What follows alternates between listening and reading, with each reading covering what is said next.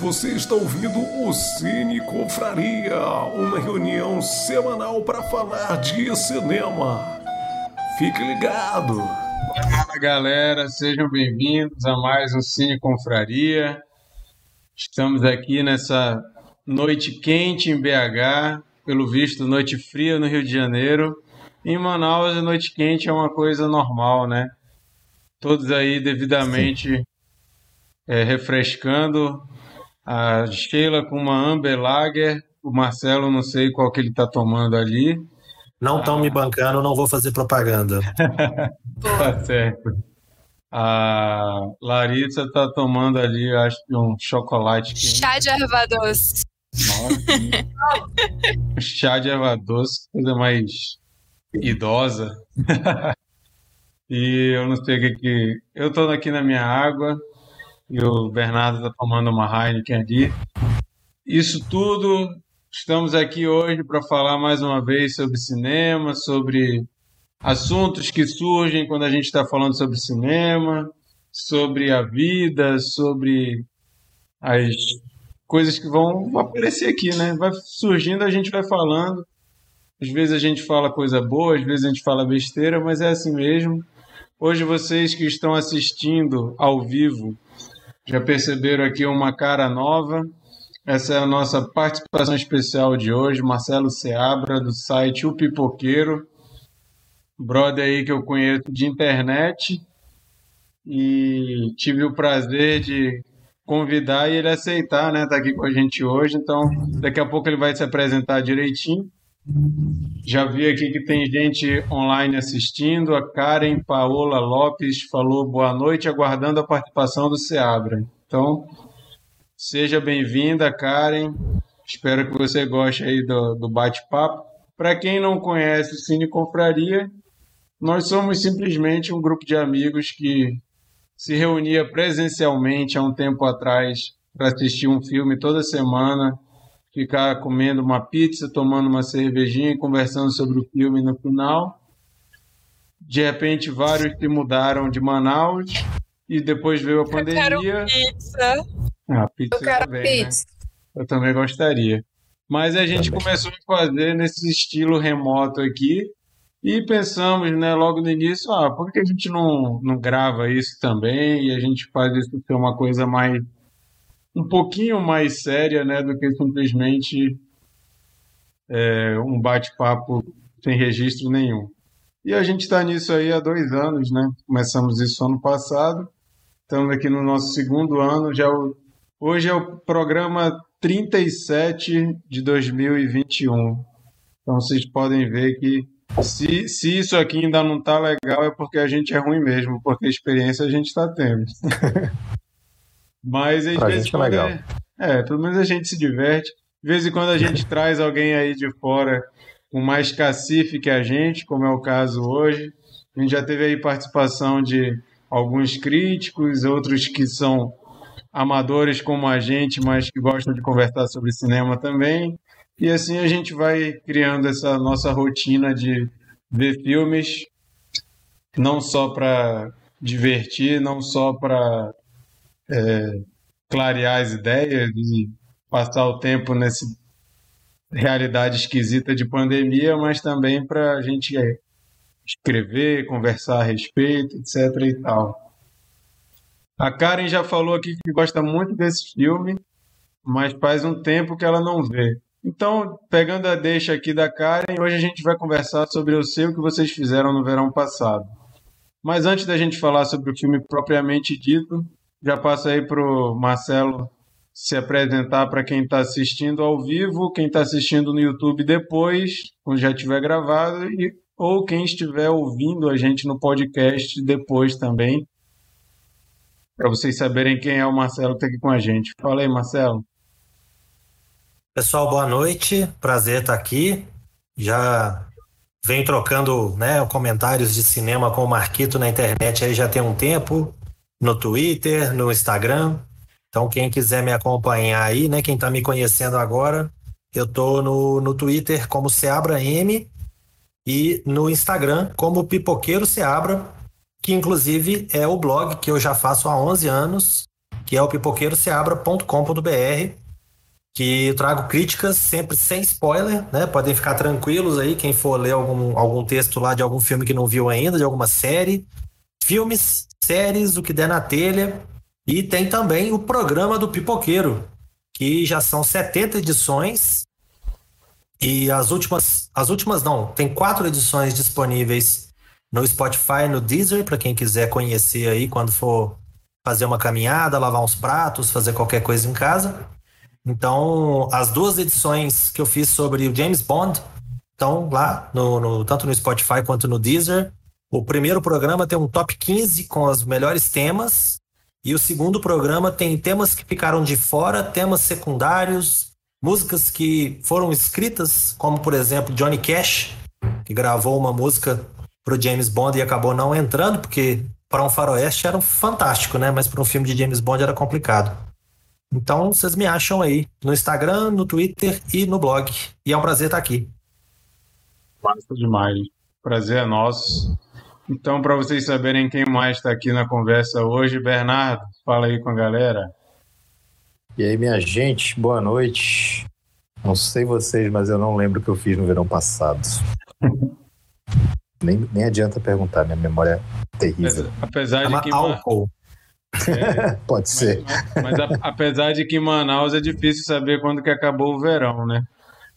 Verdade. O verão dura Bom. o ano todo. É um bom ponto. É... Lari, Boa noite, boa noite, pipoqueiro, boa noite, todo mundo que gosta de pipoca também. Queria pipoca, queria pizza. Eu, no verão passado, fiquei em casa, né? Todo mundo deveria. E espero que esse eu não fique. Já tá chegando, mas por enquanto estou aqui no friozinho. É, pra quem é que nem eu e é leiga no terror e tem que assistir filme de manhã pra não ter pesadelo, boa noite também. é, o Youssef também está online aqui, falou que ele não era o público-alvo na época do filme e ele assistiu esse filme com um certo desinteresse e também não reviu agora, mas que ele vai ficar ligado porque o papo é bom. Então, valeu, Youssef, pela presença aí. Espero que o papo sirva aí para alguma coisa, pelo menos para passar o tempo aí, já que esse filme te interessa tão pouco, né? E a Karen falou também aqui que se ela quiser, ela sugeriu um drinking game, que é só a gente beber toda hora que você abra falar, tem crítica no site do Pipoqueiro. Aí a gente não vai lembrar nem o que, que a gente falou durante o podcast, né? Mas daí tá aí. Boa.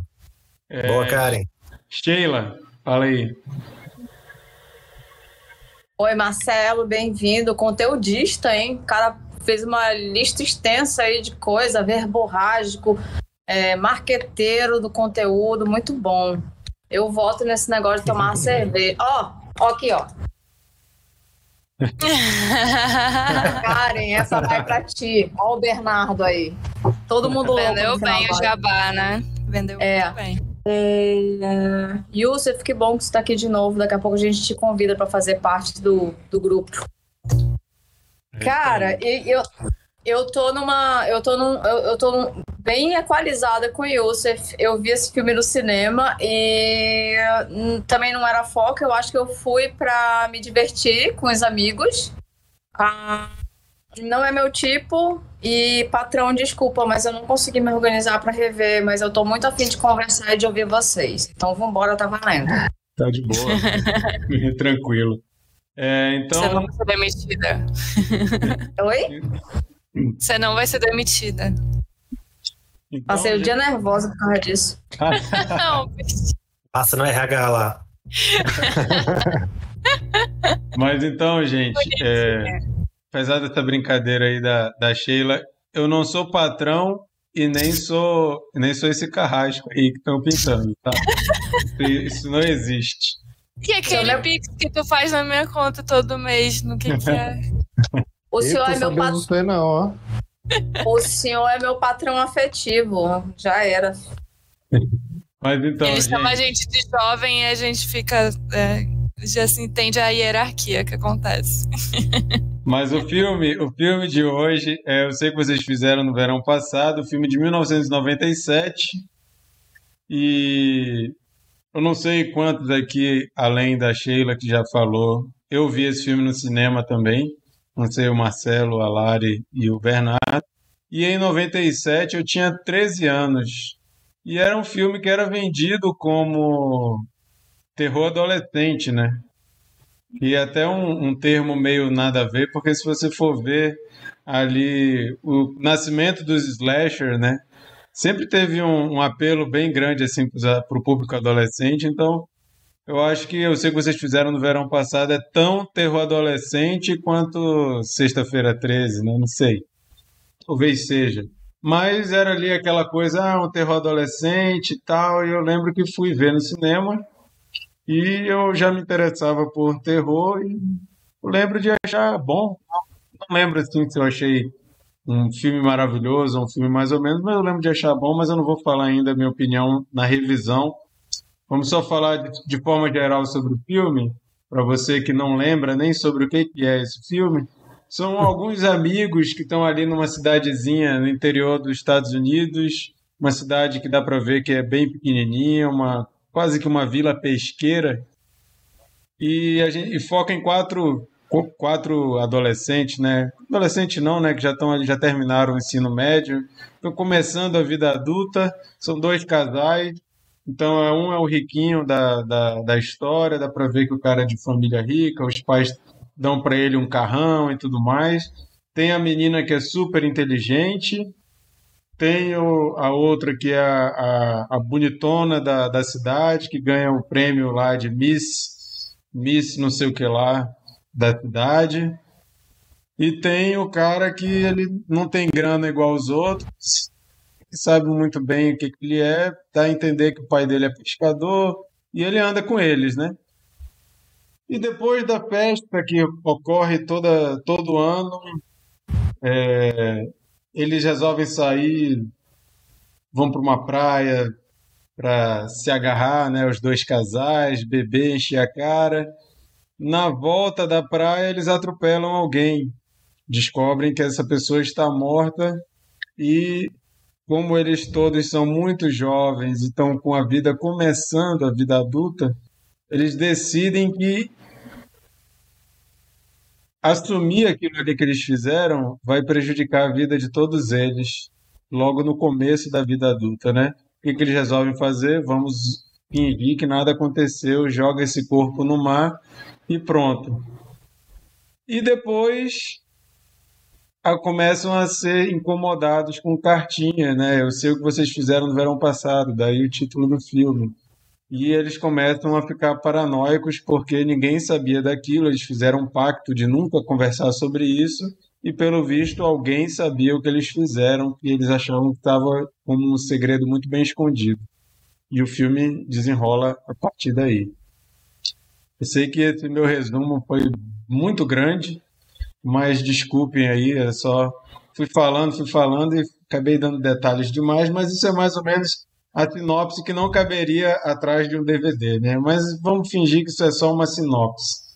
O filme é de 97, veio logo depois do sucesso de Pânico, escrito pelo mesmo roteirista, apesar de que, como a gente jogou lá no nosso Instagram, se você não segue o nosso Instagram, arroba apesar de que o Kevin Williamson escreveu, eu sei que vocês fizeram no verão passado, antes de Pânico. O filme é, foi produzido depois, então surfou no sucesso de Pânico e muita gente achava que estava querendo copiar Pânico. E foi assim meio que um ressurgimento do gênero slasher que estava meio morto nos anos 90, mas a gente pode falar mais sobre isso também mais para frente. Vou pedir para o Bernardo começar aí falar um pouquinho. Fala aí, Bernardo, tua impressão Tu assistiu esse filme na época que saiu? Tu tinha quantos anos? Como é que tu lembra como que foi a reação? Eu assisti é, na minha adolescência. Acho que eu tinha meus 14 anos, não sei.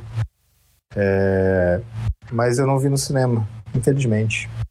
Mas, assim, eu lembro que foi um filme que, que é, como o Marquito falou, apesar de ele ter de ele ter sido escrito é, antes de, do, do, Pânico, pelo mesmo roteirista, é, ele, ele pegou a onda mesmo né, da, da, do Pânico que deu, que, que resgatou esse, esse gênero assim. É, e para mim, rever o filme me surpreendeu. Me surpreendeu pelo seguinte: eu esperava que, que, eu, que eu ia rever e ia ver uma bomba total, assim. É, como já aconteceu com alguns filmes que eu revi recentemente, filmes da minha adolescência, assim.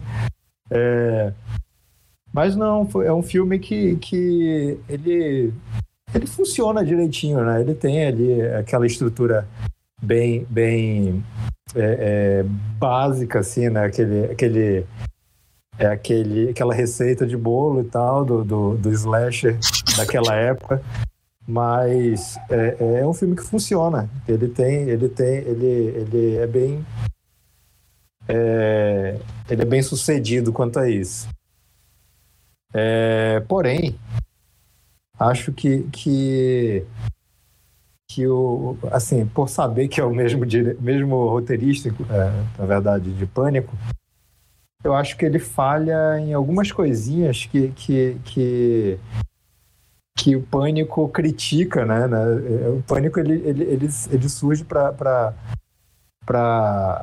tirar uma onda com algumas com alguma, alguns clichês né, do gênero. E, ele, e, esse filme ele se entrega totalmente a esses clichês. Eu acho que o Pânico ganha muito com essa, com essa, com essa brincadeira com a, com a, é, com a metalinguagem e tudo. E aí esse filme, é, é, é, ele vindo depois de Pânico, sendo do mesmo roteirista, eu acho que ele, ele, ele perde um pouquinho disso, sabe? Porque, porque parece que o cara fez ali uma, uma, uma crítica, uma, uma brincadeira mesmo com, com, com esses clichês, e aí depois ele cai nos mesmos clichês, assim, né? sabe? Totalmente. Da, da, da, da menina é, bonita que, que, que que foge ali da, e, e, termina bem e tal. Mas, mas, eu fiquei, o, mas, eu fiquei, com uma dúvida agora, Bernardo. É. Tu acha que clichês necessariamente eles são ruins? Eles só servem, só funcionam se eles são de certa forma satirizados e e zoados, assim como ele faz no Pânico? Tu acha que o, o clichê ele não tem seu lugar no gênero? Que tem, acho que tem. Porém, é, é, é eu acho, eu acho é, é, só curioso que é o mesmo roteirista, sabe? Que ele faz um e aí o outro foi lançado logo depois, assim, e, e, e ele cai nesses clichês. Então, então é, isso me deixa, isso, é isso eu acho meio, meio curioso. É, não que não funcione. Os clichês eles existem porque eles são repetidos e é uma fórmula que funciona, né? Mas é, é, foi algo que ficou na minha cabeça aí. É... Mas, enfim, é um filme que funciona, como, como eu falei. É, é, é, a, se, assim, é difícil você não, não comparar porque foram filmes que saíram muito próximos ali. E, e, e, e que são é, parecidos. Eles começaram assim uma, uma leva de filmes é, é, é, dentro dessa, dessa, desse mesmo formato, ou pelo menos parecido, alguns bem sucedidos, outros nem tanto. Esse foi um bem sucedido, é, mas assim, é, como eu falei, comparando com Pânico, eu acho que ele perde um pouquinho. É isso. Pânico é muito, muito melhor. Sim. É, só só para situar, a gente tem um episódio que a gente comentou Pânico, que é muito legal. A gente teve a participação do Thiago Barcelos, é um crítico aqui de BH também. Ele participou desse nosso programa, desse nosso episódio. Então, se você gosta de Pânico e gostaria de ouvir um pouco mais sobre ele, sugiro você procure aí nosso episódio que a gente conversou sobre pânico. Mas, inevitavelmente, a gente vai falar de algumas coisas aqui, que inclusive a gente falou lá, porque a gente está falando de um gênero, de todos esses clichês, todas essas coisas que o gênero traz, inclusive essa comparação, como o Bernardo falou, acaba que ela é meio inevitável por serem filmes que vieram na mesma onda, né? Mas, Marcelo, fala um pouco aí. Bom, eu, eu vi o filme quando ele saiu no cinema na época. Eu tinha uma, um hábito, quando eu era adolescente, de sempre alugar o filme depois, quando eu já tinha visto no cinema, tinha gostado, né? Eu alugava ele quando ele saía, eu ligava um videocassete no outro e gravava. Então eu tinha o filme gravado. Eu gravava três filmes por fita, eu gravava naquele sistema, a fita andava mais devagar. Era o EP, se eu não me engano. Ah. E aí eu gravava os filmes, tinha três filmes, aí eu tentava, tentava colocar filmes mais ou menos parecidos, então eu tinha Pânico e o Eu Sei Que Vocês Fizeram na mesma fita. Eu acho que Pânico 2 saiu um pouco depois, aí eu gravei na mesma fita também, então eu tinha os três filmes seguidos. E é um filme que, assim, ele perde um pouco na, na, na revisão, né? Eu, eu revi ele, terminei de ver ele ontem, e eu acho que essa questão, né, que o Bernardo trouxe aí dos clichês, eu acho que ele realmente ele cai em alguns desses clichês de uma forma negativa, outros ele aproveita de uma forma positiva. Eu ainda acho que a média final é positiva. Eu acho que é um filme divertido, é um filme que dá para você ficar tenso ali um pouquinho, que dá para você ficar preocupado. Ele brinca com a questão da identidade, né, das, das pessoas envolvidas, então você não sabe quem fez o que direito a não ser ali o que é mostrado, né, no, no, do acidente, ali fica claro. Mas o que acontece por trás disso, né? Quem que seria a pessoa que está assediando eles e tal. Então eu acho que dá para ficar tenso. E se tem uma palavra que eu gosto de usar, né, ou que pelo menos eu acho que é bacana quando eu uso para de, definir um filme, é tenso. Porque se você tem um, vai ver um filme que não acontece nada, que não mostra nada, né? Claro, pode ser um outro tipo de filme, mas quando você vai ver um filme que você espera algum suspense você realmente sente essa tensão, eu acho que ele cumpriu o papel dele. Mas eu realmente acho que o fato dele ter vindo depois de Pânico faz com que ele perca um pouquinho, porque se ele tivesse vindo antes, ele ia ser mais um dos filmes que o Pânico tá dando uma analisada, digamos assim. E como, como ele vem depois, parece que ele já é tipo notícia de ontem. Dá essa, é um pouquinho essa sensação de que ele já chega datado. E agora, revendo ele, já é para falar da, da revisão também? Pode Ou do guarda revisão? Pode falar. Ah, na, na revisão, eu acho assim, ele, ele perdeu um pouco porque eu acho que os clichês ficam, às vezes, mais evidentes, algumas coisas. Ah, hoje, por exemplo, né, não é já a gente já entende que não é muito bem aceita a questão da, da sexização, né, que eu diria, né, não sei, o uso, né, da, da, das protagonistas e dos protagonistas também, né, claro. Isso de que uma eu queria forma... perguntar de vocês, isso me incomodou muito. Os filmes de, de terror hoje em dia é, sexualizam tanto assim as mulheres ainda? como Não necessariamente, né, mas esse sim. Então, acho que assim... Então, as... assim uma comparação final dos anos 90, né, como a gente tinha, com relação a hoje, vocês acham que teve um avanço? Porque eu, eu me senti até um pouco chocada, assim, como Cara, se assim, ó, algo que eu não vejo mais hoje em dia. Assim, eu não, eu não sei se eu, não sei se vocês vão concordar, mas se a gente for pegar o slasher, ele começa ali no final dos anos 70, mais ou menos. 70 anos 80, o slasher era muito mais sexualizado. Inclusive, você ia ver um slasher já esperando ver uns peitos, né? Você não via um, um slasher sem nenhuma mulher pelada, era muito raro. E esse filme, ele, apesar de, de ter assim um, um lance do uso do, do corpo da mulher e tudo mais, é muito menos do que o que a gente tinha nos anos 80. Inclusive, você não tem uma cena de nudez. Ah, você tem. É, é, é, como é que fala? Ele, ele brinca com a, com a imaginação, né? Mas ele não mostra. A, a, a atriz principal lá, a Sarah Michelle Gellar, não, a Jennifer Love Hewitt, a Jennifer Love Hewitt não aparece nua em nenhuma parte. Se fosse nos anos 80. Ela tá sempre de e. É, mas se, é. Fosse, se fosse nos anos 80, iam botar uma cena dela tomando banho sem, sem sentido nenhum, assim, só para mostrar ela pelada, né? Ia ser assim, ela tomando banho, aí ela pega o telefone e liga pro namorado. Coisa assim, pra que É. mostrar isso, né? Talvez dela não, mas da, da Sarah, porque eu acho que normalmente É, nesses sim. filmes tem a mocinha, que é a Verdade. figura imaculada. Ela pode até ser explorada, o corpo, né, com um decote, alguma coisa assim, um, um close mais próximo ali, né, na- nas partes e tal.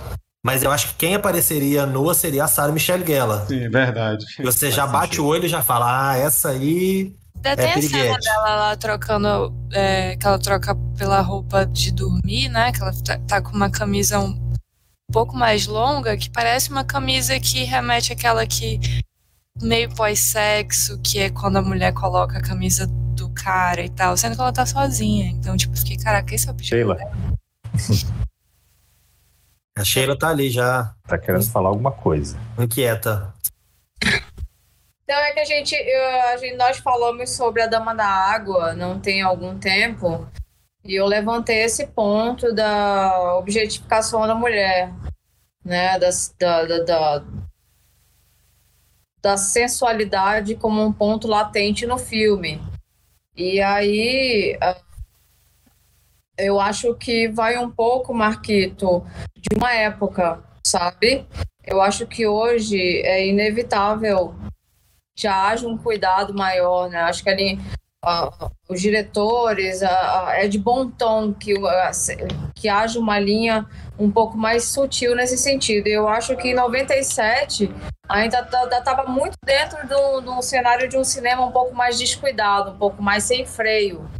E daí vem isso. E aí, mostrando o peito ou não, é, pode não ser tão direto quanto um peito, mas eu acho equivalente, um bom decote, sabe? E aí eu acho que é reflexo de uma época. Acho que é bem por aí. E eu também queria falar essa questão do, do clichê. Se a gente for pensar, a gente meio que chama de clichê gêneros que a gente não tem muita afinidade. Porque se a gente for pensar nos filmes que a gente gosta, nos formatos que a gente tá mais. Assim, as nossas afinidades de, de, de narrativa, tipo, comédia romântica é clichê. É, o colégio, os adolescentes, a turminha influente, a garota mais famosa, lá, lá. Se você for para uma ficção científica, vai ter clichê de ficção científica e por aí vai. Só que a gente chama de clichê mais ou menos o que a gente não gosta. É meio um exercício crítico, né? Tipo assim, que a gente coloca como um pouco de defeito. Eu acho que vai um pouco por aí, porque eu acho que é gênero, eu acho que é formato. É inevitável que num formato de. Vai, Marquito. Eu só- ia dizer que eu, eu acho que não é tão por aí, porque, por exemplo, terror, Tem até a, inovar, né? até a a Karen comentou aqui que clichê faz parte do cinema, às vezes eles melhoram o filme, às vezes eles são mal utilizados. Ela falou aqui que no terror e na comédia principalmente.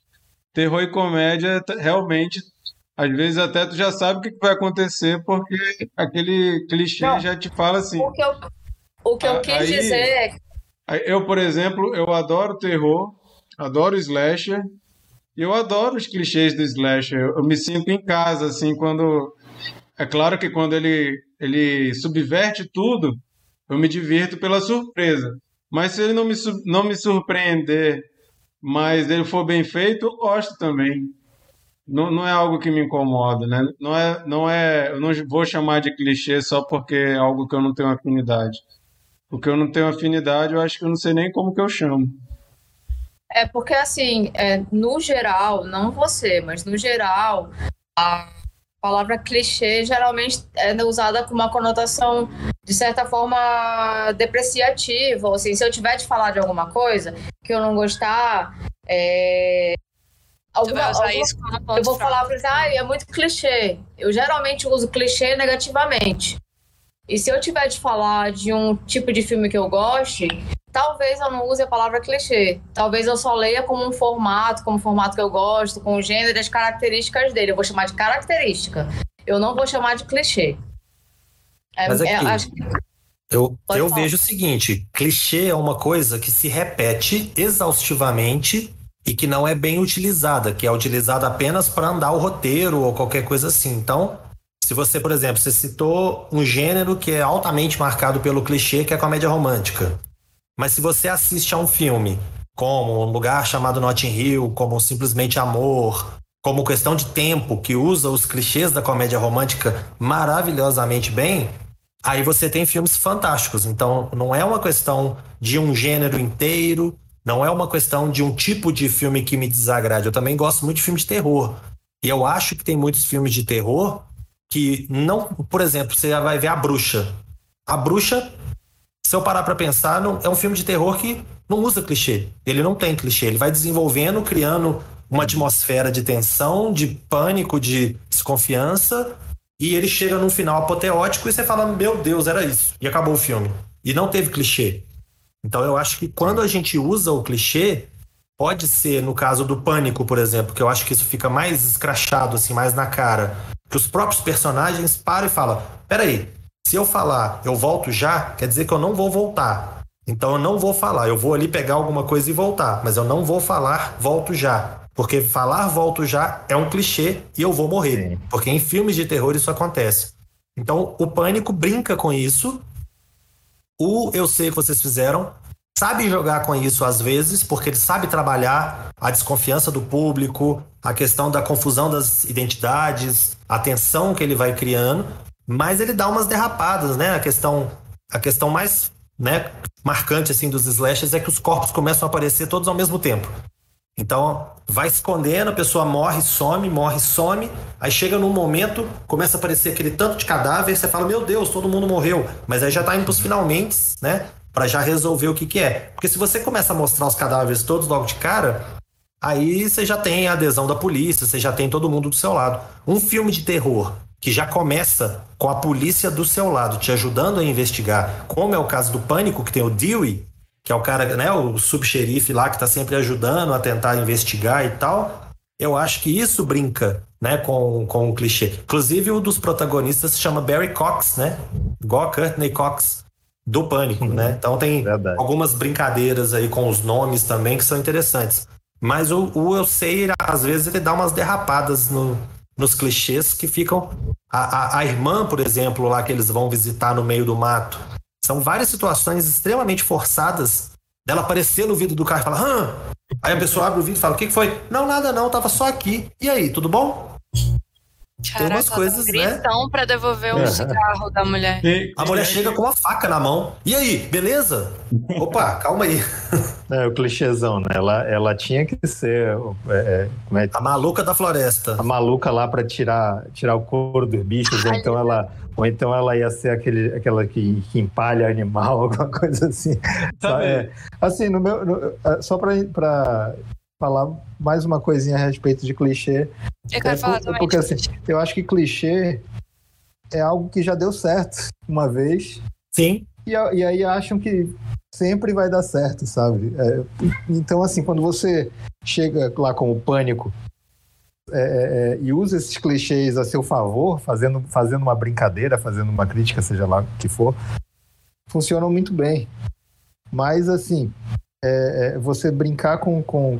Você usar clichês é, é uma forma de você dar uma pista do que vai acontecer em seguida. Aí, então, às vezes, isso perde, tira um pouquinho do, da, da, surpresa, né?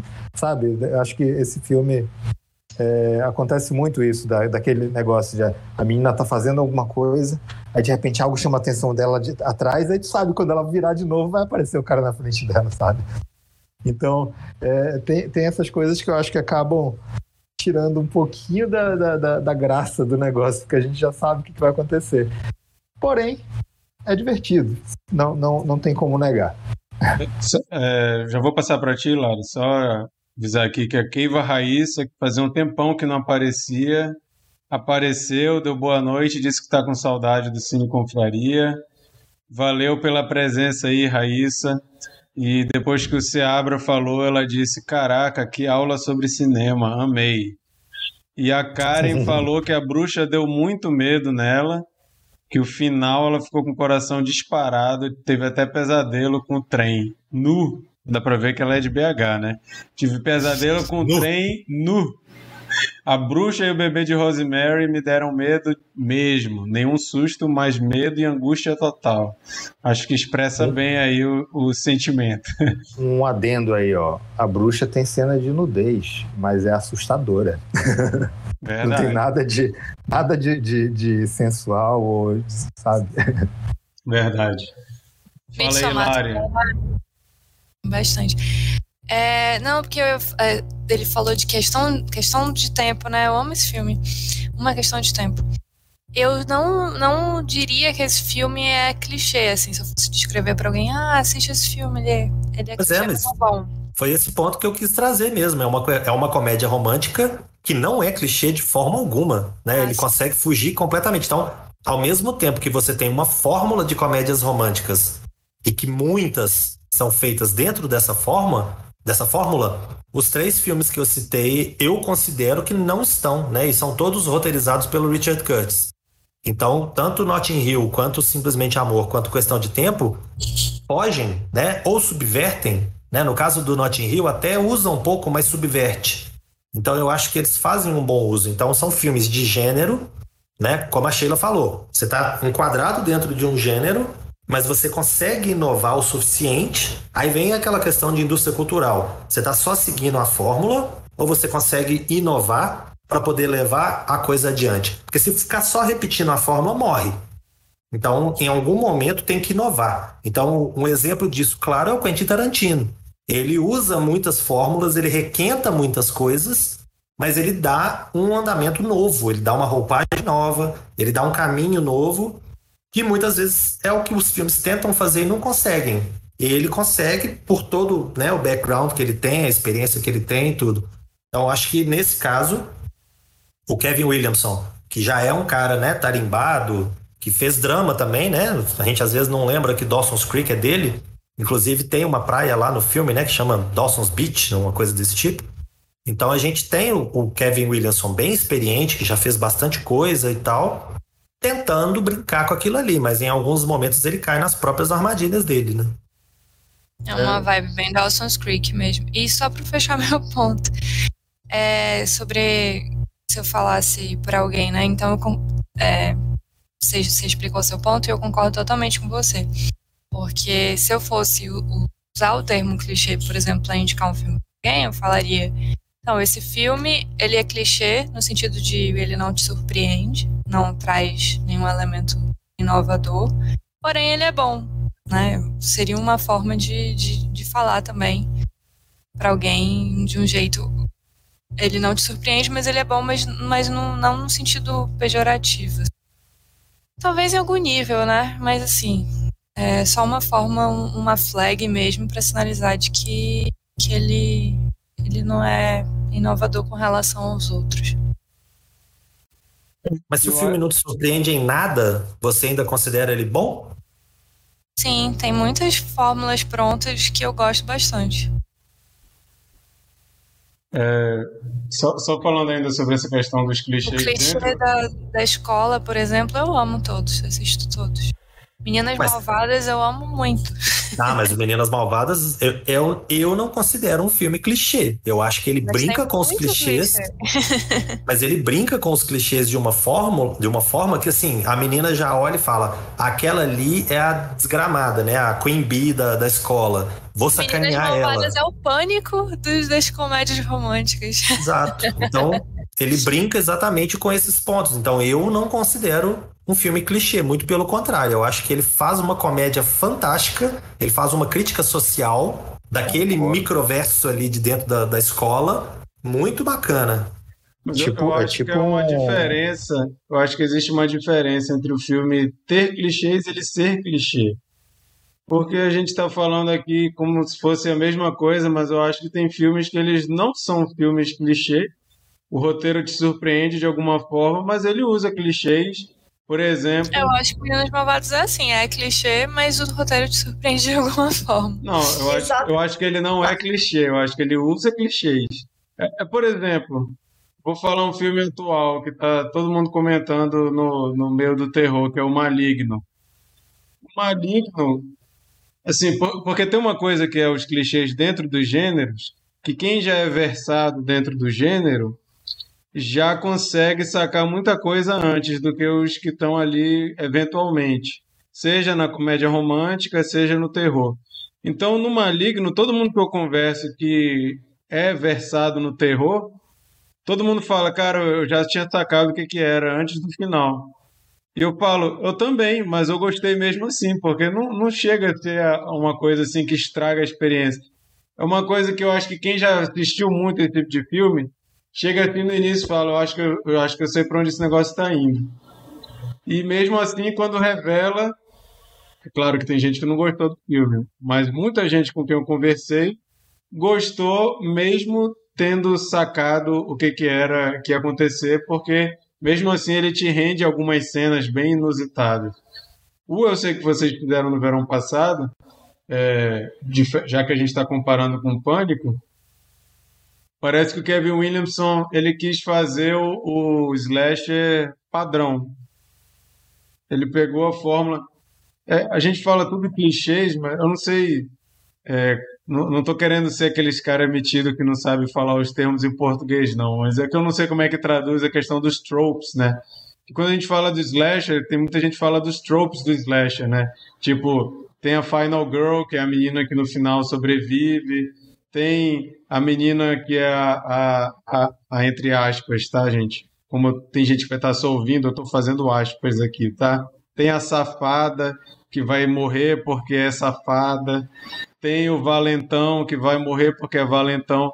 Que os slash, a grande maioria, eles são muito moralistas, né? Tipo, tu transou, tu vai morrer. Tu fez bullying, Nesse tu filme vai morrer. mesmo, né? É, exatamente. E... No começo eles vão pra praia e depois eles saem para matar a pessoa atropelada. pois é. Marci. Tu encheu a cara e foi transar na praia, tu já virou ali um, um assassino em potencial. Se ferrou. Mas o filme, mas o filme, ele usa muito isso, ele não tenta. Ele, ele pega assim, parece que o Kevin Williamson ele tinha escrito esse filme, não conseguiu vender. Os estúdios não queriam porque era um gênero que estava morto. Por que estava morto? Desde de final dos anos 80, só ficavam requentando Jason e Fred Krueger. Já era o 7, 8, 9, e os caras continuavam fazendo, ninguém levava mais a sério. Então, no início dos anos 90, você ainda tem continuações de, de Jason, de Fred Krueger, de Chuck, mas as pessoas não levavam mais a sério. Então, o cara, mesmo ele querendo vender um slasher padrão, bem é, no, no, nos moldes ali, que agrada quem gosta de slasher, mesmo assim, os estúdios não queriam. Aí ele pensa, né? E teve a sacada do pânico, ressuscitou o negócio mas a gente vê que nem, nem, nem é, segurou por muito tempo.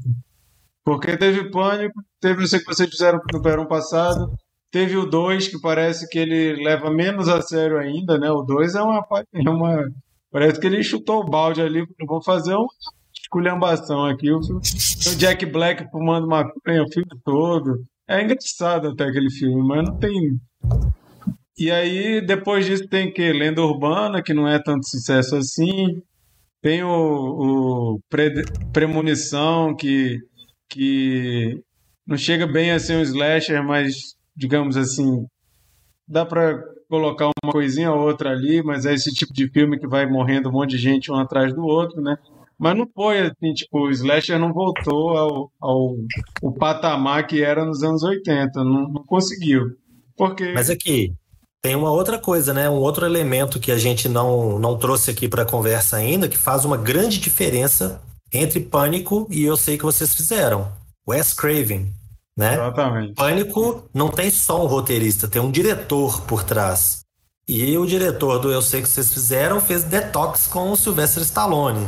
Então tem aí uma diferença boa, né? Você tem um criador praticamente do gênero de terror, que o Wes Craven cada filme que ele faz, você gostando ou não, é uma escola, né? Cada filme que você vê, Quadrilha de Sádicos, A Casa do, do Fim da Rua, aqueles filmes da década de 70, da década de 80, todos que ele faz. O próprio Fred Krueger tem alguns filmes, né? O novo Pesadelo lá, aquele que ele que, o Wes Craven é o próprio Wes Craven dirigindo um filme e o, e o Fred aparece. Cara, esse filme é muito bom. ele tem coisas fantásticas, então ele sabe o que, que ele tá fazendo no caso e do ele, Pânico. E ele faz exatamente aquilo, né? Ele ele também brinca com os clichês, né? Exato. Da própria no, franquia. No próprio Fred Krueger, ele brinca com os clichês, ele pega a atriz, que é a, a Heather Camp, sei lá, e põe ela para ser a atriz principal do, do filme do filme. E o Fred aparece para ela, então ele vai brincando com essa coisa toda. E aí ele vai na sequência dirige Pânico. Então é uma coisa encadeada na outra. E aí, no caso do Eu Sei Que Vocês Fizeram, volta para a fórmula, volta para o padrãozão que já estava estipulado. Então, se ele tivesse saído antes do Pânico, de duas uma, ou ele teria feito algum sucesso para depois ser parodiado, né, e brincarem com ele no Pânico, ou ele teria passado batido e talvez o Kevin Williamson não tivesse conseguido fazer o Pânico. Achei que ela ia falar alguma coisa. É, eu, eu ia só, tipo, quando o Marquito falou ali, uh, já meio que por último, eu acho que é exatamente por aí. Uh, eu posso encontrar clichês em, em determinados gêneros, né? E aí se trata de formato padrão.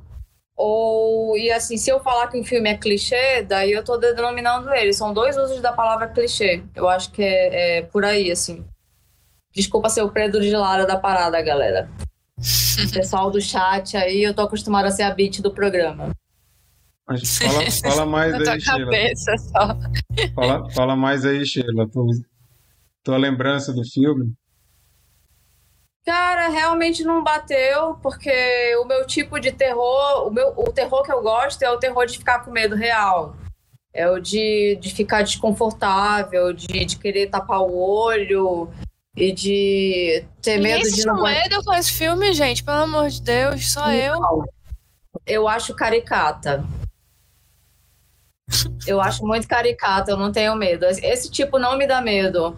É, então o meu terror é aquele terror que é para você ficar aterrorizado mesmo. É esse é aquele que te deixa desconfortável e ficando com medo de coisas que existam, que, que você tem esse medo que isso exista.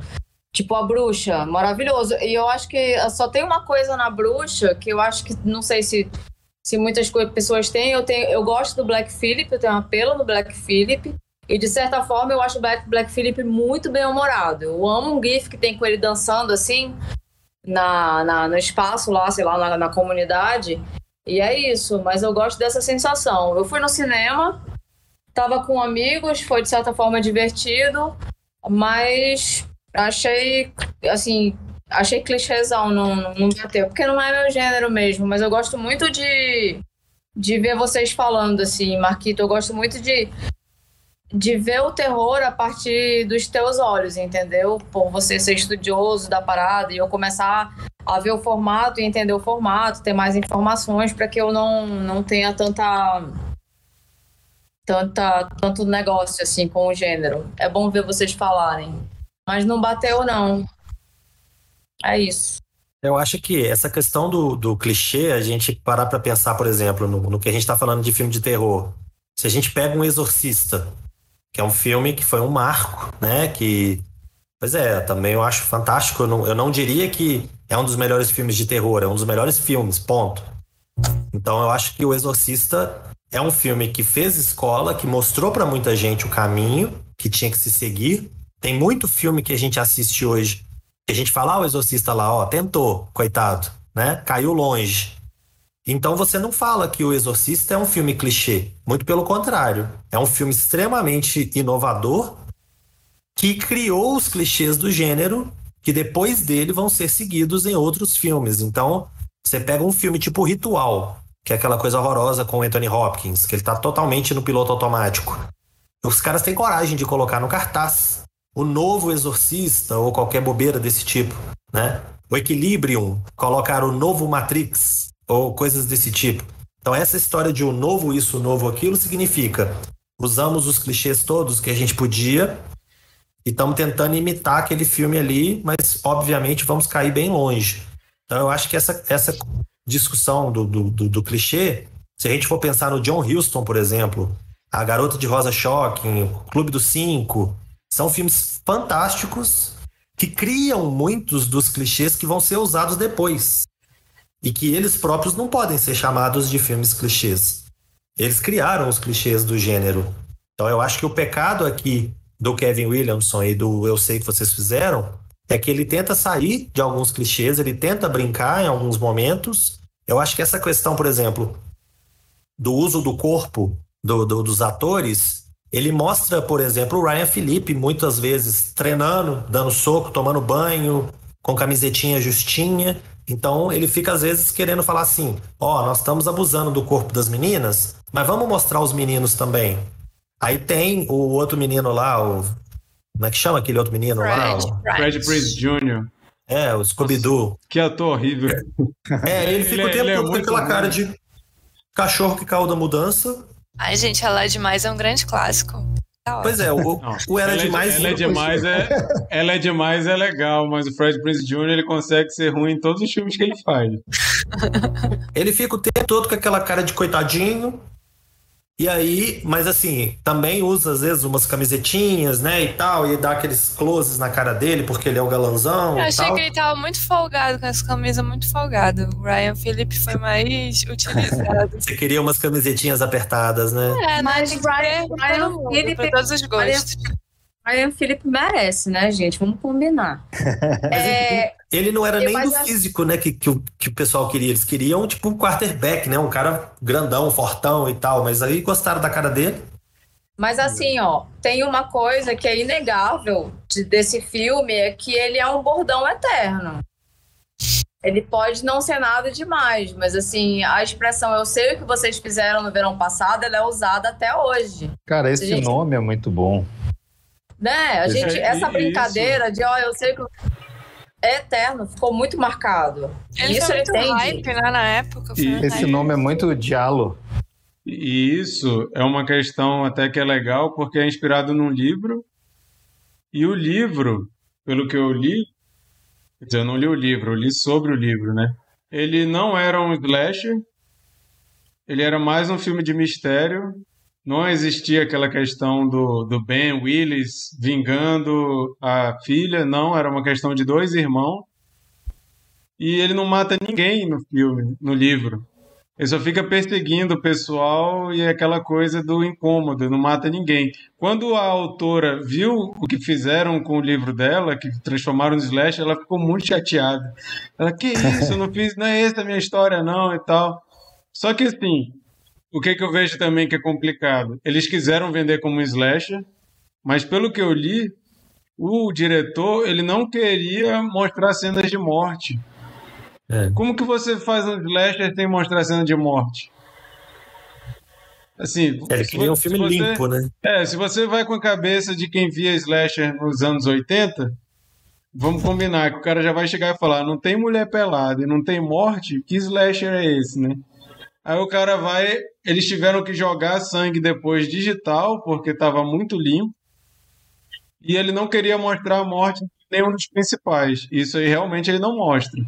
Inclusive, eu acho que é até um uso bem feito. Aquela cena da parada e da menina morrendo no corredor ali, aquela cena eu acho maravilhosa. E a gente não vê como que ela morreu, né? É, nos pneus ali, a gente não vê ela morrendo. A gente não vê o Ryan Phillip morrendo. Então a gente, a gente não tem essas cenas, aí ele vai e alopra, né, naquele infeliz lá do Max, que é o primeiro a morrer, que ele mostra foi bastante. Tudo, foi tudo refilmado depois, né? Exatamente. O filme já estava pronto. Tiveram que botar depois, porque disseram que nos testes as pessoas achavam que o cara não era uma ameaça tão grande assim, ninguém morria, né? É. Aí eles vão, matam o Max no início, para poder as pessoas acharem que realmente o cara é assassino. E a irmã, a irmã da Sarah Michelle Gellar lá, que aquela cena também eu acho bem forte, né? Ela com um gancho assim, toda torta. Eu lembro que quando eu vi isso com 13 anos, eu fiquei, caramba, isso aí deu, deu para dar um, um, susto, né? Uma cena forte. Mas, Mas com era... 13 anos tu já era assim, né? Impressionante. Mas era um filme, um filme que assim, ele, ele tem censura R, né, para maiores de 18 anos, mas ele não é nem tão violento e nem tão, assim, é, sexualizado quanto os slashers antigos. Não que eu acho que ele não tenha que ser, eu acho que ele é violento o suficiente para ser censura 18. Mas na comparação. Os, né? os slashers atuais são sexualizados? Tem muito atualmente, né? É, hoje a gente tem outros caminhos, né? O, o, o Youssef aqui é, citou os filmes japoneses, né? Na, na onda do chamado, né? Do, daquele grito e assim por diante, que são filmes que apelam para menininhos de cabelo preto escorrido fazendo. Ah. que também dá um medão, né? Quando usam criança para fazer filme de terror, dá um medão danado também. Engraçado sobre E esse comentário do Yusuf eu acho legal, porque realmente Hollywood foi perdendo a criatividade para fazer terror e começou a fazer remake de terror de japonês, que era quem estava sabendo fazer, né? Então a gente tem um monte de remake de terror japonês no início dos anos 2000, porque parece que Hollywood tinha perdido ali a, a fórmula, não sabia mais fazer filme de terror. E, e se a gente for lembrar, nos anos 70 e anos 80, grandes nomes do cinema, grandes cineastas, grandes atores estavam envolvidos em terror. Por isso que eu falo que era mainstream. O terror era muito respeitado. Depois é que foi virando um, um gênero que as pessoas tinham até vergonha de falar que gosta, né? Mas já foi um gênero com muito requinte até. É, você eu tem Stanley que... Kubrick, né, um dos grandes diretores de todos os tempos, fazendo o Iluminado com um ator oscarizado, né? Altamente respeitado, uma das caras da nova Hollywood, que era o Jack Nicholson. Então você tem realmente, você tem William Friedkin fazendo o Exorcista, você tem várias produções dessa época, a Profecia, né? Richard Donner, porrada de gente foda fazendo filme de terror. Então, pô, fazer filme de terror, eu acho que o terror como a comédia são gêneros muito difíceis de fazer e pouco valorizados. Eu acho que mais recentemente a gente até tem algumas coisas mais inventivas, algumas coisas que funcionam bem, né? A gente citou aí o, a Bruxa, a gente tem é, Hereditário, Midsommar, é, tem o Lugar Silencioso, que eu acho sensacional. Então, acho que a gente teve recentemente assim, uma leva de filmes que são muito bons e eles são mais psicológicos mesmo, né? Aquela, aquele terror que talvez a Sheila se identifique mais. É, e, e, assim, vale ressaltar também que não, não, nesses filmes não tem aquela exploração é, é, sexual que a gente estava falando. São é. filmes que funcionam bem, assim, sabe? É, você tem ali, por exemplo, os outros, com a Nicole Kidman, que caralho, bicho, que pelo amor de Deus, né? Pra ficar com medo uma semana. Mas tem um recente, não tão recente, eu não sei se vocês assistiram e como vocês classificam ele, vocês os entendedores. É um filme que tem clichês, assim, jovens, tem corpos, tem sexo, é, que é Corrente do Mal. Vocês assistiram? Gosto muito. Fantástico. Corrente do, Corrente do Mal é ótimo e é cheio de clichê. Eu simplesmente adoro ele. Ele me diverte, ele me dá medo. Eu fiquei, eu fiquei com uma paranoia de olhar para longe e ficar com medo de aparecer uma pessoa estranha, olhar de novo, ela tá mais perto e mais perto, e ficar olhando no retrovisor do carro e ficar com medo de aparecer alguém e essa pessoa chegar mais perto. Então é um filme muito interessante que usa clichês, mas ele trouxe ele trouxe uma, uma ideia nova, né? Assim, tipo, o mal chega para se você transar, a, a, o mal vai chegar até você. e, inclusive o nome dele é péssimo, corrente do mal. E é só sexo. Pois é, eu acho que ele pega um clichê, ele escolhe, né? Ele elege um clichê dos filmes de terror e fala: ah, a pessoa que transa morre, então vou brincar com isso. E ele pega esse clichê e ele abre, né? E destrincha esse trem e vai levando essa coisa adiante, adiante. Ele cria todo um filme em cima disso, criando não os tal dos jump scares, né? Que são aqueles sustos fáceis. Mas ele cria toda uma situação de tensão em torno daquilo. Então eu, eu não acho que ele é um filme clichê. Qual ele é o ano dele? Um... Hã? Qual é o ano dele? Ah.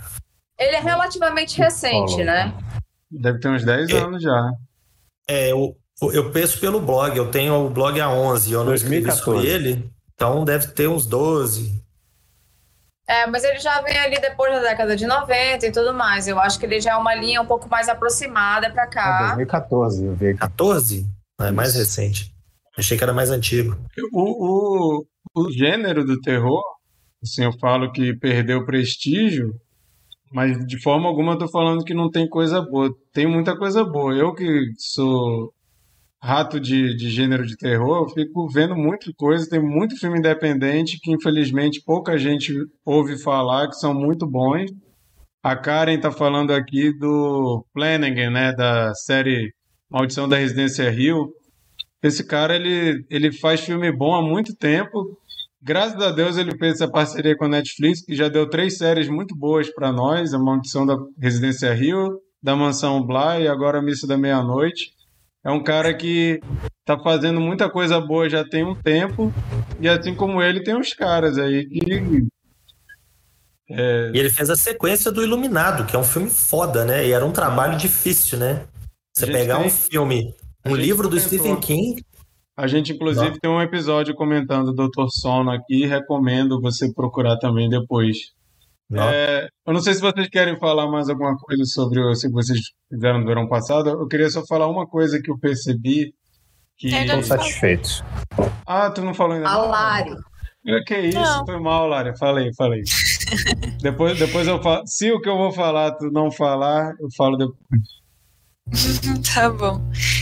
É, só para fechar o que a gente estava falando de sexualização, que a gente ficou no, no tema terror, mas eu acho que ultimamente eu não tenho visto é, nenhum gênero, né, o, utilizando tanto esse clichê da, da, objetificação feminina, graças a Deus. Mas eu acho que o último que me, me causou esse estranhamento, assim, de ter isso bem escrachado, não sei se vocês chegaram a ver, é, eu não assisti o filme, mas eu vi o pôster, aquele último Jumanji, com The Rock, o Jack Black, é, eles todos. Gillan. É, eles todos bem, bem cobertos, protegidos dos mosquitos, né? E a mocinha com um short bem curtinho, um topzinho curto, barriga de fora. Isso aí mas, foi, mas, foi mas, mas, isso aí, mas isso aí é zoando, zoando já o clichê. Porque é o, é o personagem do videogame dela. E é zoando que os personagens de videogame feminino sempre são desse jeito. Tipo Tom Brady. É uma, uma sátira interessante. é, e a pergunta, Aí, né? Só, só, desculpa te cortar de novo, mas é, é muito engraçado nesse filme, inclusive, porque todos eles têm habilidades fodas assim e tal. E a habilidade da menina é dançar. Os caras têm força e tal. A menina, quando vai ver a habilidade dela é dançar, ela fica. Minha habilidade é dançar. Ela começa a dançar e os caras ficam hipnotizados. Aí eles usam isso pra. Ela hipnotiza o cara dançando e o outro vai lá e faz a ação que tem que fazer. Mas é, é justamente zoando essa questão do personagem feminino no videogame. Mas só, só um parênteses, vai lá. e sobre é, quando que eu assisti, bem, essa foi a minha primeira vez assistindo, não, não tinha assistido na época. É, mas eu lembro do hype foi lançado, eu tinha 7 anos. 97, né?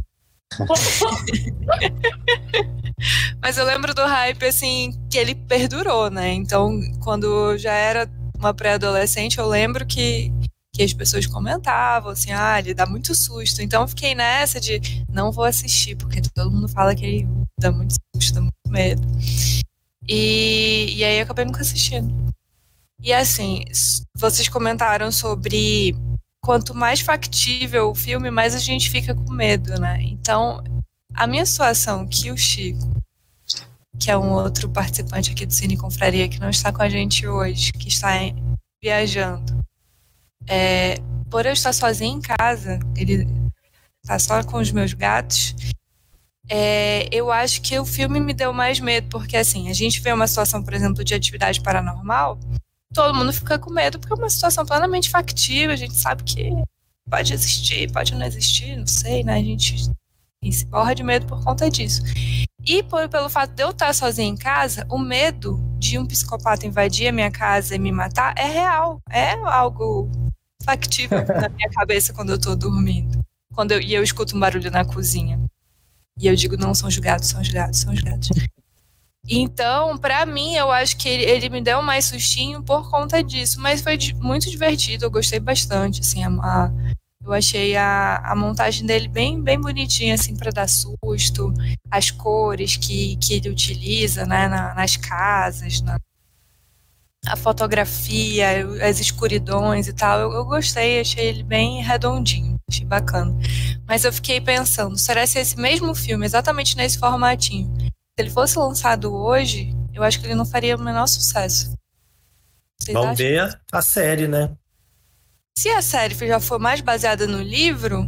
É. Ou... Parece ser, porque no, no, no crédito do IMDB, eles o creditam a autora do livro e não o roteiro do Kevin Williamson. Que isso, então, então, então, então não vai ter morte? O que, que vai ter se não vai ter morte? Acho que então pode. Oito episódios, né? Vamos ver quantas mortes vai ter. Fiquei mais curioso agora. É... E é bom que tem um tanto de cara desconhecida, então se tivesse um ator mais famoso no meio, a gente ia ficar assim, ah, esse daí não vai morrer nunca, né? Porque é o ator famoso do elenco. E eu, pelo menos, não conheci ninguém. Eu acho que vai morrer todo mundo. Se for na pegada daquele da Rua do Medo lá, acho que. Acho que...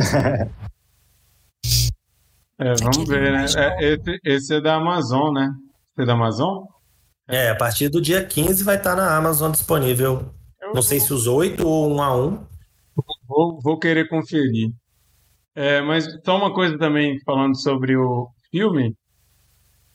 Existe, né, o, o vou falar essa palavra para não usar o termo clichê, mas o trope, né? Existe o trope da Final Girl nos slasher, que até a gente comentou isso bastante. A gente tem um episódio também conversando sobre Por Trás da Máscara, que é o filme lá do Leslie Vernon, que também é um terror dos anos 90, que também usa de metalinguagem, é uma pessoa fazendo um mockumentary sobre um, um, um assassino estilo slash e tal. É interessante também. E a gente falou muito sobre esses, essas coisas, né? E a Final Girl, normalmente nesses filmes, ela é a mulher que sobrevive até o final e ela acaba matando o bandido, né? Ela que, que se livra do, do, do vilão. E nesse filme, ela é totalmente dependente do namorado, cara.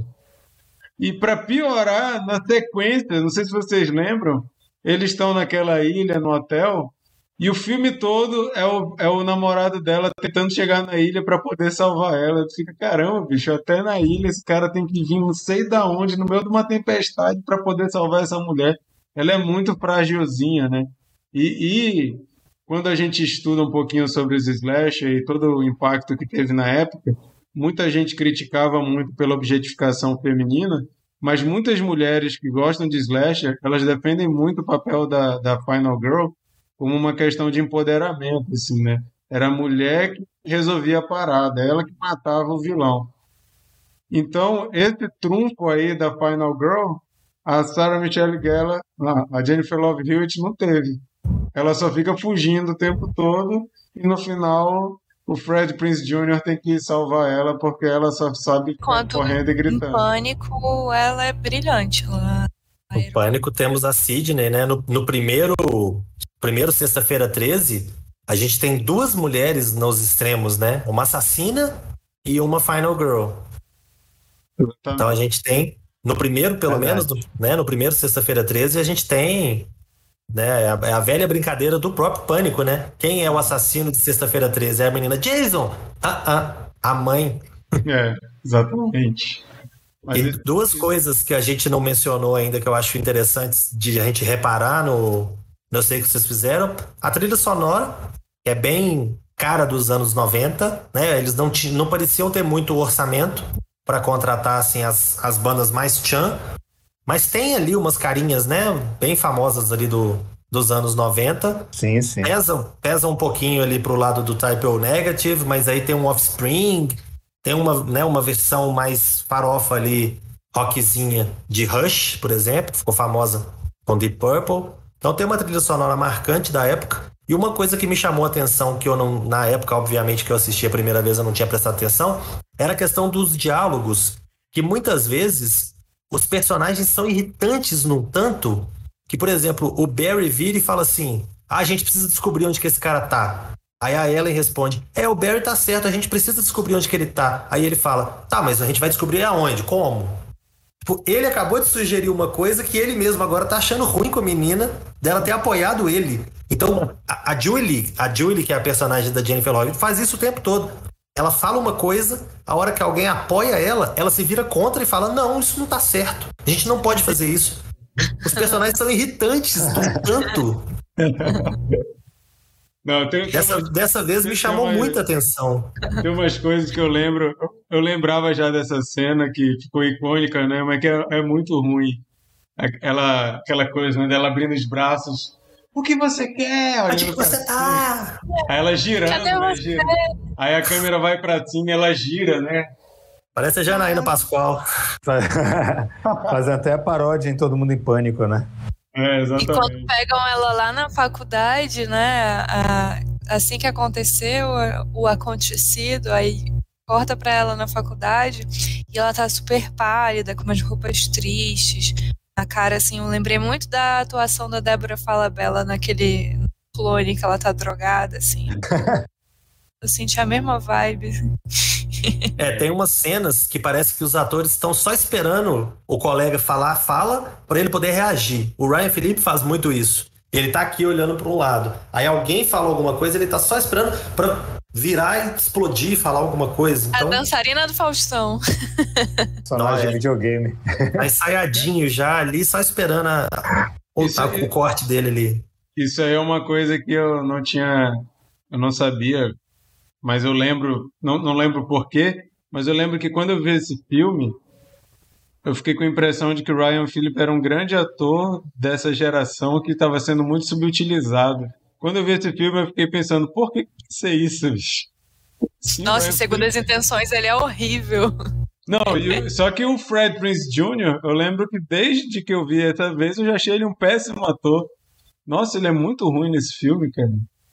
E É, esse o- filme Agora, a Sarah Michelle ela, Gellar, né? eu acho ela ótima. Mas e a Sarah Michelle Gellar e a, a Jennifer Love Hewitt, elas já eram famosinhas de TV, né? A, É, a Party of Five e Gellar do Buffy. Bu- Buffy e o Party of Five do E o Pyro of Five ainda deu origem a The Time of Your Life, que era a série dela, né? Ela ganhou um spin-off só pra ela.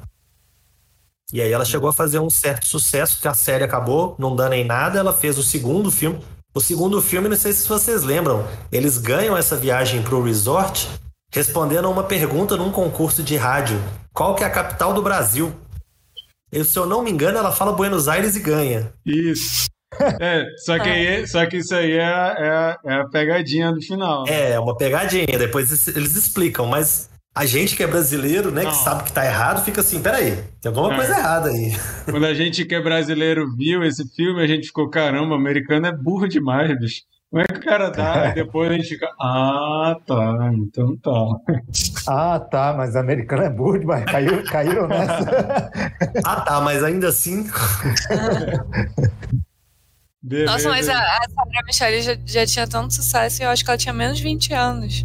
E eu fiquei pensando também durante o filme, gente, elas têm menos de 20 anos e ela já tem silicone. Que isso? O que, que, que, que é o padrão na, da indústria? ah, os dois pelo menos juntaram, casaram, fizeram Scooby-Doo, né, e estão juntos aí até hoje, né? O, o Ah, é? Não. Fred Prince com a Sarah Michelle Gellar. né? Até hoje. Pode crer. Alguém, alguém tem mais algum comentário sobre o que vocês fizeram? No. Não vejam as continuações. Cara, eu nunca um vi terceiro. terceira. Eu nunca vi o terceiro. Também não, eu ainda, é que eu sempre vou saber É. o que vocês fizeram no verão passado. Vamos, vamos então, vamos então para uma, uma rodada de cena preferida do filme e que nota dá para o filme de 0 a 10 e não vale número quebrado, números inteiros.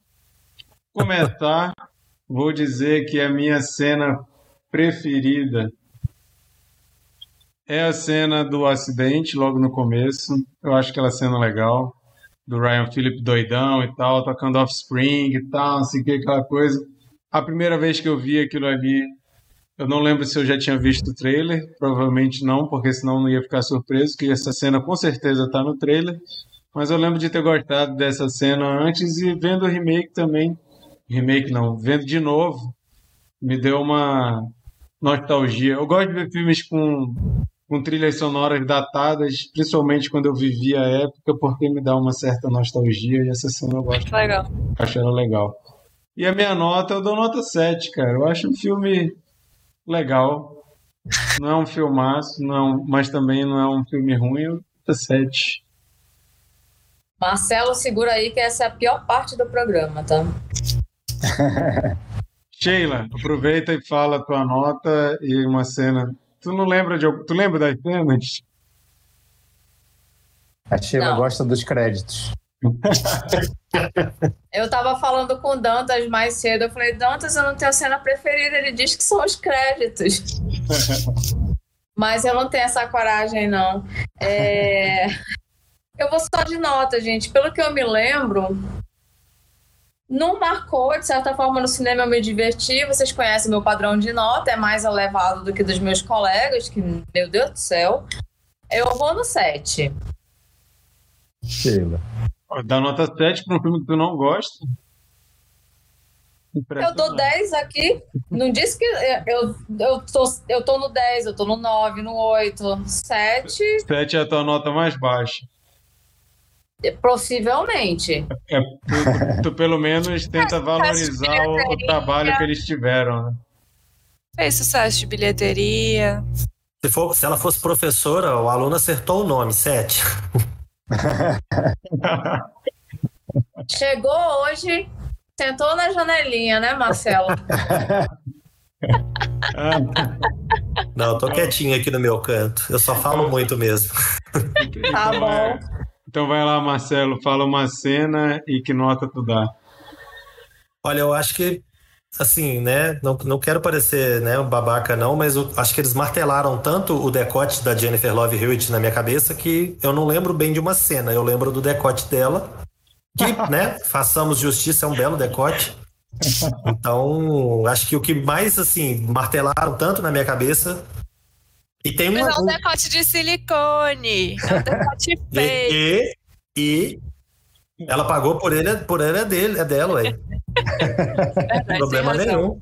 E, Tem e tem assim, da metade do filme pro final, a Sarah Michelle Gellar ela também troca de roupa, então ficam as duas, uma do lado da outra, cada uma com seu decote. Eles ficam martelando isso na cabeça da gente o tempo todo, né? Então isso acho que foi o que mais me chamou a atenção. E com relação à nota, eu acho que eu vou ser assim, eu gostei provavelmente mais do que a Sheila e vou dar uma nota menor, porque eu acho que seis é o suficiente. Seis, seis dá, porque assim, é melhor do que cinco, que ele tá acima da média, né? Que seria metade. Mas ainda assim não é lá essas coisas. Então é divertido. Ganha um seis aí. Beleza. A Karen já falou aqui que ela dá nota 6, mas não consegue lembrar de nenhuma cena marcante. Mas Lari. dos decotes, Vai, Lari. Gente, eu não sou contra o silicone, tá bom? Tá tudo bem se você quiser colocar. Eu só fico revoltada mesmo com a pressão estética da, da época. Só um adendo pra ninguém me cancelar na internet depois. É, a minha cena favorita é a última, eu acho divertida, porque já acabou tudo, você já tá relaxado, né? Aquele sentimento de levantar a cadeira e tal. E aí, aquela cena lá do, que ela tá tomando banho, aí ela só para pra, pra receber um- uma cartinha, que na verdade fica um suspense, que na verdade é só um convite pra uma festinha, aí ela volta pro box do banheiro e aí tá lá, I still know, né? Acho que é isso. E aí ele pula do nada, assim, do vidro e quebra direção à tela. Acho muito legal, divertido. E a nota? Sete. Sheila tá no- sem áudio. Tá no mudo, Sheila. Agora que eu me toquei que eu tô com o dress code do filme, eu tô de decote, mas não é silicone. Ah! Era isso. Vai lá, Bernardo. Cara, é, eu, tava, eu tava assistindo o filme com a Jéssica, né, minha esposa, e ela falou, tem uma cena que a, que a Jennifer Love Hewitt está de toalha, né? Aí ela fala, ninguém tem esse peito empinado quando tá de toalha. Achei engraçado. Não, e, aquela hora, e aquela hora da toalha, eles botam de um jeito que eu nunca vi alguém usar. Fica igual um vestido, assim, porque ele. Sim. É, é, Olha aí. eu acho Mar- que aquela Marquito, toalha. Marquito também ficou com uma imagem na cabeça aí.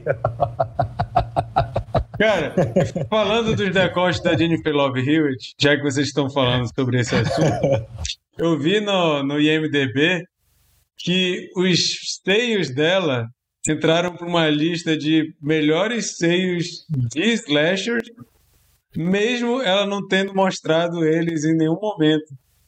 E Olha mesmo aí. assim ela entrou para os melhores assim de todos os tempos, desde os anos 70. Anos 70 e 80 que mostravam muito mais e o dela entrou mesmo sem ela mostrar, só com os decotes do Seabra. Foi um mistério, cara. Eu fui até pesquisar no Google a imagem aqui. do- Realmente, ela tá com alguma coisa embaixo aí. pra dar uma apertadinha. Vai lá, Bernardo. Então, minha cena, cara, difícil. Sério mesmo. Eu, eu acho que eu vou pegar a cola do Marquito, que ele falou da cena da, da- do assassinato lá da Sarah Michelle Gellar, que realmente é, é interessante. Não mostrar, mo- não mostra nada, mas é, é uma cena interessante. Apesar de que ela vem logo depois da, daquele clichêzaço, né? Da, da, de ir andando, quase chegar no lugar, aí virar, aí olhar pra frente e o cara tá lá. Mas enfim. e a minha nota, eu fiquei dividido na minha nota, eu- mas eu vou dar uma de Chico. É, Eu fiquei entre 5 e 6, eu vou, vou dar a nota mais alta, só por desencargo de consciência, dou 6. Maravilha. Então, gente, essas foram as nossas notas, os nossos momentos memoráveis do filme. E fica aí, você tire suas próprias conclusões, depois comenta com a gente qual que é a sua nota. Você que é um amante de peitos ou amante de filmes. Tire suas conclusões, ela tinha ou não tinha algo ali segurando debaixo da toalha? Diga pra gente também o que, que ficou marcado na sua cabeça quando você viu esse filme. Gancho, né? Bom, gente, vamos então partir para uma rodada de dicas da semana. Para você que está ouvindo ou assistindo o Cine Confraria pela primeira vez, toda semana a gente dá uma dica aí de coisas para você assistir, para você ouvir, para você ler ou para você jogar. Coisas que você viu recentemente, ou pode ser há mais tempo também, mas que você quer indicar para as pessoas. Aquela coisa que você fala, as pessoas têm que ver isso. A gente Olha o slasher aí, ó. Caiu uma já, ó. Eita, Lari, você está entre nós ainda. Oi, Aí- eu tô. Aí virou slasher, slasher tecnológico, né? O, o- host do ano passado. muito bom esse filme, inclusive. Host é legal. Não é Ela falou slasher, tanto que tava sozinha em casa com medo, ó, e aí ela vai e some. Fiquei preocupado. Tá sozinho, então quem é esse atrás de ti? Oh my Bom. god! É, e eu, eu vou começar com a dica da semana, já que a gente está falando de terror, está falando de slashers e de Final Girls. Eu li um livro muito massa chamado é, The Final Girls Support Group, que é o, grupo de apoio das Final Girls. É um livro de 2021. Infelizmente ainda não foi lançado traduzido, mas você acha em inglês e ele é do, da- do autor chamado Grady Hendrix. Ele saiu na lista dos best-sellers do New York Times, mas também saiu na lista mais importante que é do site Bloody Disgusting, site aí de terror muito importante, de melhores filmes de terror de 2021 até agora. Esse, filme, Livros. esse livro está lá, é, livros. E é muito interessante que é como se você pegasse as Final Girls dos clássicos slashers, então eles não usam os nomes delas por causa de direitos autorais, imagino eu, mas quando ela vai narrando a situação que levou ela dali, você vai pensando, ah, isso aí é do, do, do Black Christmas, isso aí é do Sexta-feira 13, isso aí é do Halloween, você vai pegando e tal, essas mulheres que estão nesse grupo de apoio, né? E de repente as mulheres que estão nesse grupo de apoio começam a ser a morrer. Então, alguém resolveu matar as Final Girls, né? E as Final Girls não podem morrer porque elas são as Final Girls. Então, é muito interessante a história, cheio de fanservice para quem gosta desse gênero. Então, você vai lendo e ficando, caramba, que sacada massa, caramba, que coisa legal.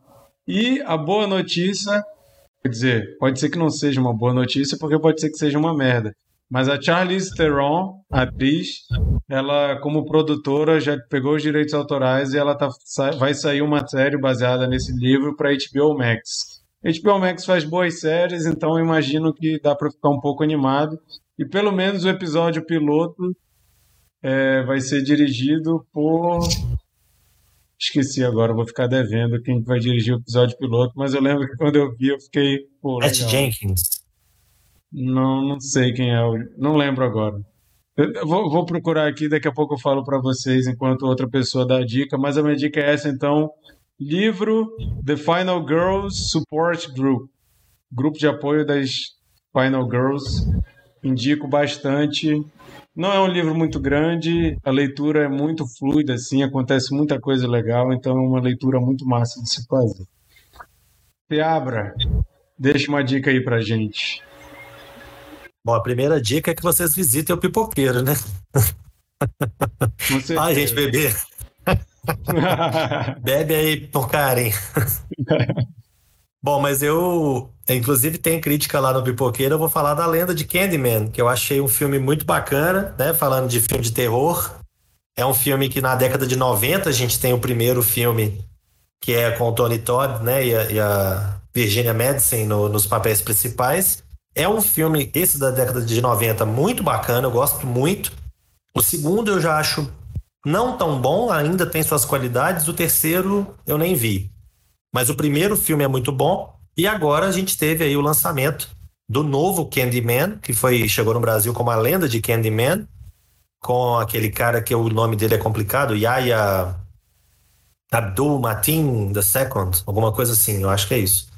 E é uma releitura. Manhattan. é um trem desse.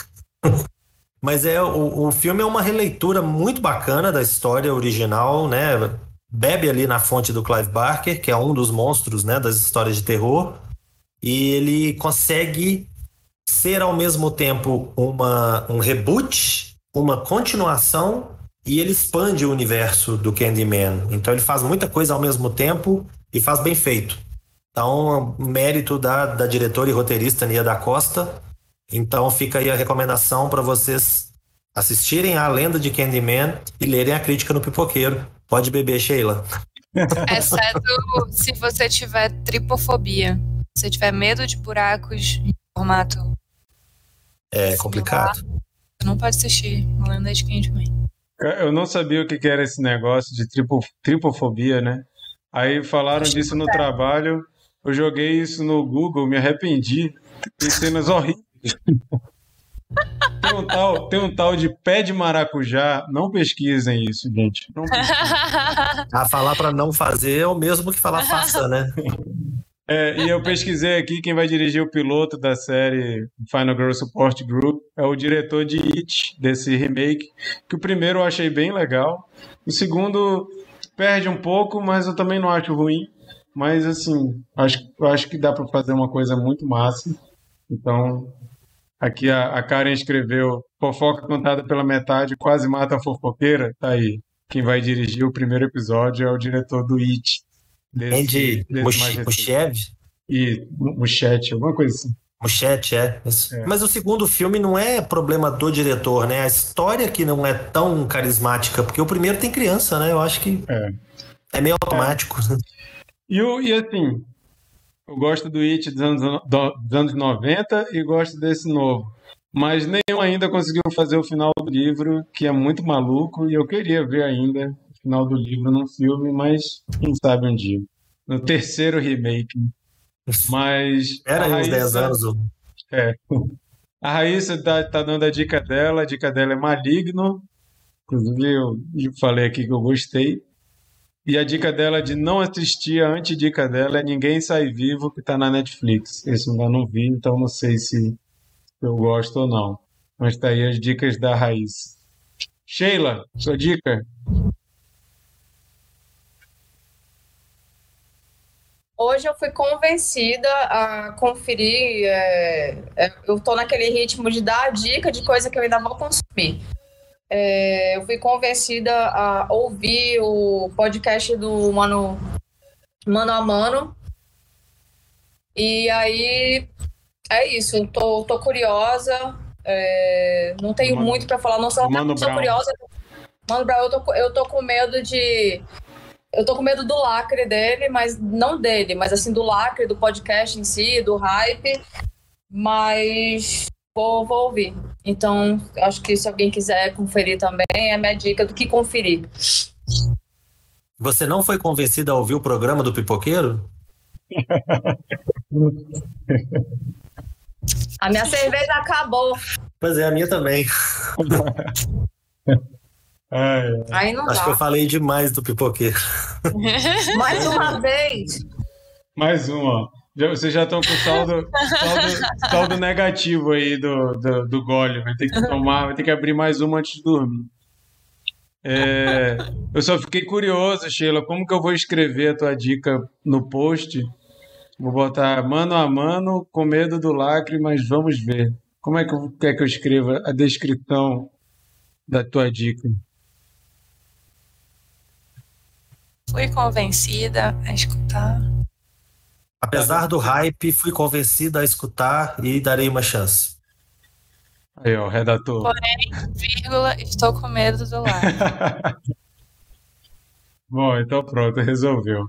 Vai lá, Lari. Lari, dá tua dica aí.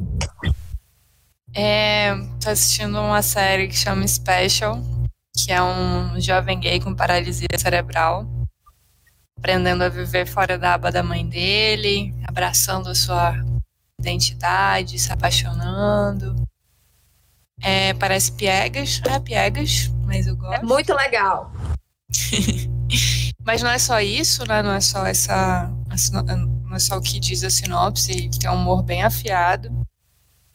Tem muita referência à cultura pop, é, dá para dar boas risadas. E o clichê que ele usa, que eu gosto também quando usa esse clichê, é que ele trabalha numa redação de uma revista online. Massa. E eu esqueci de ler aqui, mas o Yusuf deu nota para eu sei que vocês fizeram no verão passado também. Ele deu nota 7, porque ele lembra que quando ele viu, ele achou legal, mas ele não lembra de nada. Mas tá aí a nota do Yusuf também. Ó, o Chico apareceu aqui, escreveu Lari Linda S2. Então tá aí o momento, momento do amor aqui do cinema. Comédia romântica. Exatamente. Oi para os companheiros você não dá, né, amor? Vai lá, Bernardo, tua dica. Eu vou pedir licença aqui da nossa querida é, ouvinte é, Raíssa, mas eu vou. Minha dica é a antidica dela. Ó! Oh. Falou mal e tu vai Isso falar nunca bem. aconteceu. É o, é o momento. Exatamente. É o, é o contraditório. nunca aconteceu. Então, assisti esses dias. Não esse... trabalhamos com clichês no cinema. Ninguém sai vivo. E eu curti bastante, cara. É um filme da Netflix. É, ele aborda é, uma questão que, é, que eu, eu, considero bem interessante, que é, que é, é o lance do, de, de, de refugiados, de, de é, imigrantes ilegais, pessoas que vão em busca do, do, daquele sonho norte-americano lá, de, de, American Way of Life, é, que é muito difundido, vendido pelo mundo afora. Mas é, é, acho, achei bem, bem interessante o filme. É, não é um filme perfeito, concordo, é, concordo, mas eu gostei. Ele, eu acho que ele constrói um clima de tensão bem interessante e é um filme muito visual, é muito bonito. Eu achei, achei, achei as tomadas, as cenas muito bonitas e tem um design de personagem é, que, que eu achei fenomenal. Assim, seria melhor se, se fosse feito em animatronic, mas é muito bom.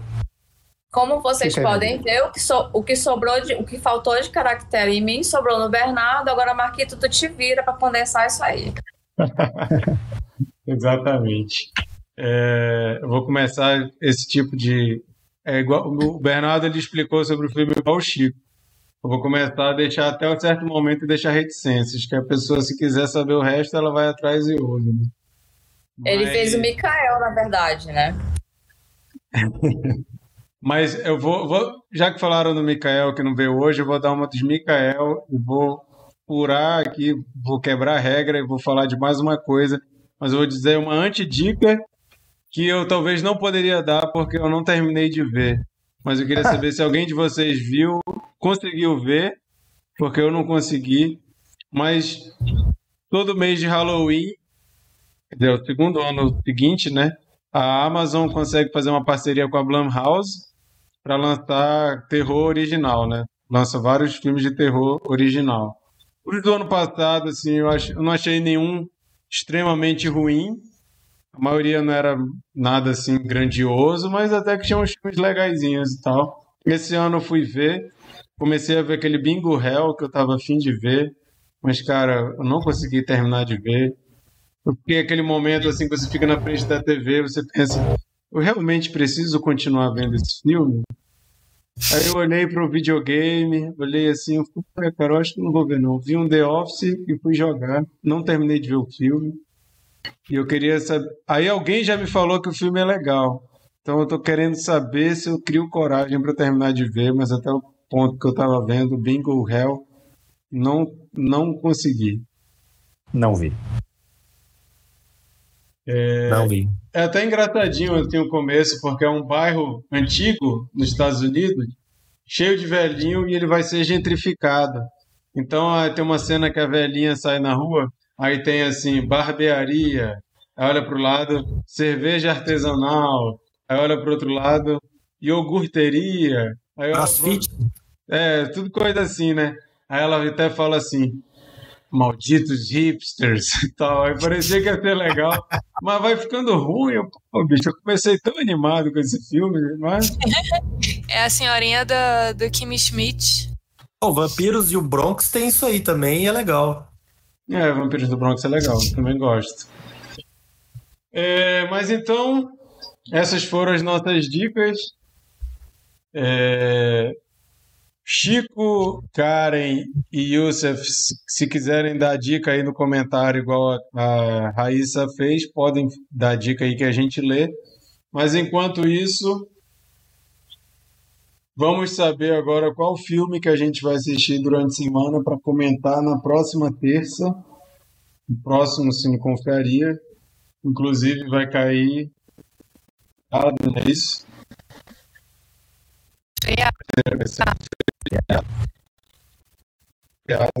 Chico disse que todos são lindos. Falo de vocês sim. Oh, muito obrigado. Todos são Obrigado. lindos. O que importa é ter saúde, né? Mas vamos saber qual filme que a gente vai comentar na próxima terça-feira. Bernardo tá na vez. Bernardo, diz aí pra gente qual filme que a gente vai ter que ver e por que que tu escolheu. Então, é, filme que eu vou é, indicar aqui, seguindo aí a, a temática do mês, é, e é um filme que precisa ser unanimidade, porque se alguém falar mal desse filme, vai ter, vai ser. Vou imitar o Mikael, inclusive, só um segundo. Eita, ele até travou. trava? Eu vou ali no instante. Ah, Voltei.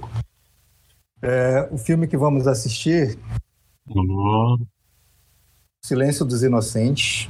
Ai, que legal. Pena que eu não vou participar. É uma pena, Mar... ô, Lari. Acho que você poderia fazer um esforcinho. É filme de 1991, é, ganhador de Oscar. É, tem um personagem, sim, cinco Oscars. Tem um personagem super marcante. É, convido vocês a assistir e, a e vamos conversar sobre esse filme. E eu, É. quero, eu quero te dizer que o dia que eu for em Manaus e for na tua casa, se tu não esconder esse boneco aí, tu, tu não vai mais encontrar ele no teu escritório. Será, cara? Já tenho que te de aniversário, então, Marquinhos. Como ganhar um Oscar de melhor ator ficando 10 minutos em cena, né? Sim, sim. Ele é maravilhoso, ele merece. Ganhou o Big Five. Olha, eu, eu acho que, como a Larissa não vai poder participar porque ela vai ter visita em casa, eu sugiro que você coloque alguma coisinha no que eles estiverem bebendo para eles dormirem cedo. Vocês vêm e participam. É uma boa. Combinado. E Tentaremos. cria um novo filme de terror, né? Com as visitas adormecidas. A Ela Karen pode tá-. Ela No pode as Outubro está permitido. Sim.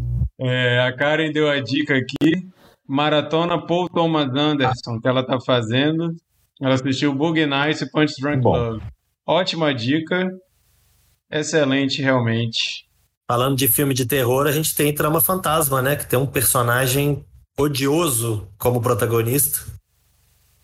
Sim, também.